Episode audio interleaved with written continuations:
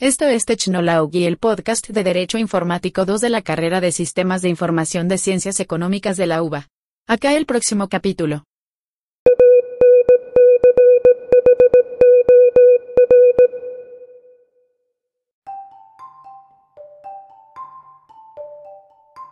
La nueva modalidad de trabajo remoto en el contexto de la actual pandemia, junto con los nuevos entornos de trabajo cada vez más flexibles y la creciente movilidad de datos, dispositivos y empleados que esta situación generó, plantean un nuevo e importante desafío para las empresas. En el mundo actual, la información es el elemento primordial de cualquier organización y por ende la seguridad de la información es un asunto tan importante como la información misma, ya que afecta directamente a la empresa y a sus propios clientes. Un informe del mes de octubre de este año a cargo de la empresa proveedora de servicios de seguridad Checkpoint señala que el 79% de las compañías del mundo tienen previsto reforzar sus niveles de ciberseguridad y que 3 de cada 4 expertos en el área temen un aumento de amenazas por la modalidad mixta del trabajo presencial y remoto. Ciberataques, robo de datos, phishing, malware. Los riesgos parecen conocidos, pero ¿hasta qué punto está en manos de trabajadores y empresarios evitarlos? ¿Cuándo este tipo de ataques constituye un delito? ¿La legislación argentina es capaz de dar respuesta a estos ilícitos? Muchos de estos ataques en Argentina y tras la sanción de la Ley 26.388 son los denominados delitos informáticos. Podemos abordarlos desde dos perspectivas. Por un lado, tenemos aquellos delitos convencionales que toman nueva vida a partir del uso de dispositivos informáticos y de servicios y aplicaciones en Internet, como por ejemplo las injurias, amenazas, estafas. Y por otro, delitos nuevos que se cometen mediante la utilización de nuevas herramientas tecnológicas y que tienen como objetivo acceder, infiltrar, controlar, difundir, destruir o dañar dispositivos, redes, datos, información y comunicaciones electrónicas sin el consentimiento de su legítimo propietario o usuario.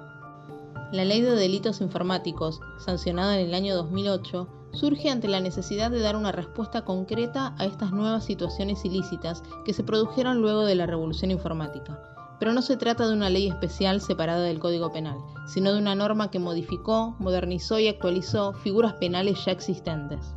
Algunos de los delitos tipificados por la norma son la divulgación de pornografía infantil, la violación de la correspondencia electrónica, el acceso indebido a sistemas informáticos, la instigación a cometer delitos y el grooming.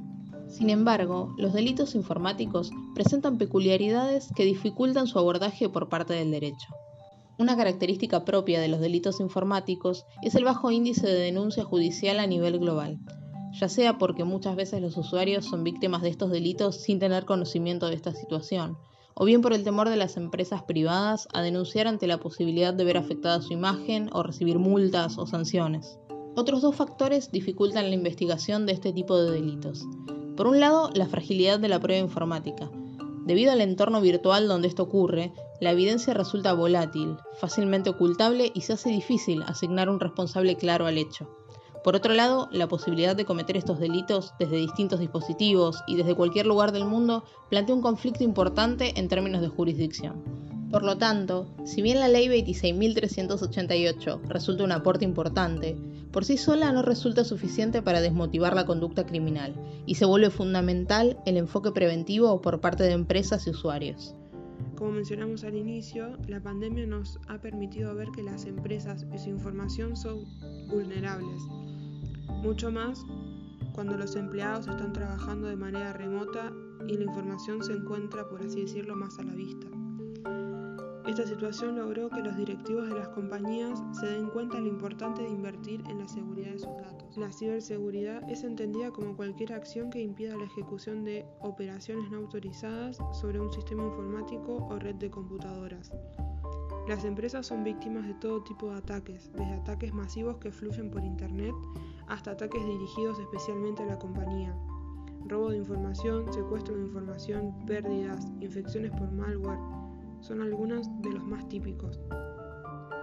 Muchas veces las empresas que invierten en ciberseguridad lo hacen apostándolo todo al software, antivirus, firewalls especiales, desarrollos a medida, pero el ataque la mayoría de las veces comienza por alguien dentro de la empresa que cae en un anuncio o programa desconocido o una persona que trabaja en la empresa hackea el sistema desde adentro ya que conoce la metodología de trabajo. ¿Qué hacer cuando la principal amenaza para la ciberseguridad de la empresa está dentro de la organización? La falta de una cultura de ciberseguridad y de las medidas básicas de prevención entre los empleados está detrás de aproximadamente el 80% de los incidentes de ciberseguridad que sufren las empresas. Por eso es importante que las empresas tengan en cuenta que para proteger toda su información deben capacitar al personal y usuarios para que no caigan en las distintas estafas que cada vez son más innovadoras y que sepan las distintas formas que existen para cuidar sus datos. Uno de los ataques más comunes es el phishing, que consiste en el robo de información personal o financiera del usuario a través de la falsificación de un ente de confianza. De esta forma, el usuario cree ingresar los datos en un sitio de confianza cuando en realidad estos son enviados directamente al atacante. Reconocer un mensaje de phishing no es tarea simple para el usuario. Por ello, resulta esencial la capacitación de empleados y usuarios para evitar, minimizar y saber responder ante un posible ataque.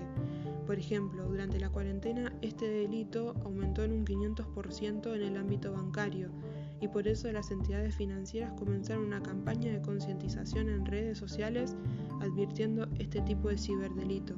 Otro de los principales riesgos a los que se enfrentan las empresas es la presencia de malware o software malicioso. El atacante puede difundir este tipo de software a través de correos electrónicos o publicidad y acceder o bloquear archivos personales o bases de datos relevantes para la empresa con el fin de pedir dinero por ellos.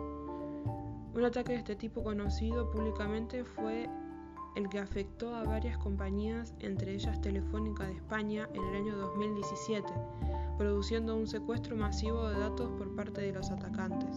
Pero no solo las grandes empresas pueden sufrir ataques, las pequeñas y medianas empresas son las que menos invierten en ciberseguridad por creer erróneamente que no poseen información atractiva para los atacantes y eso las vuelve más vulnerables.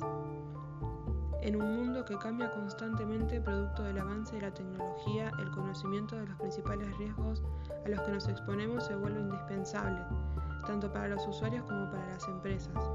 Y en el caso de estas últimas, ver a la seguridad no como un costo, sino como un valor añadido del que depende el futuro de toda la empresa.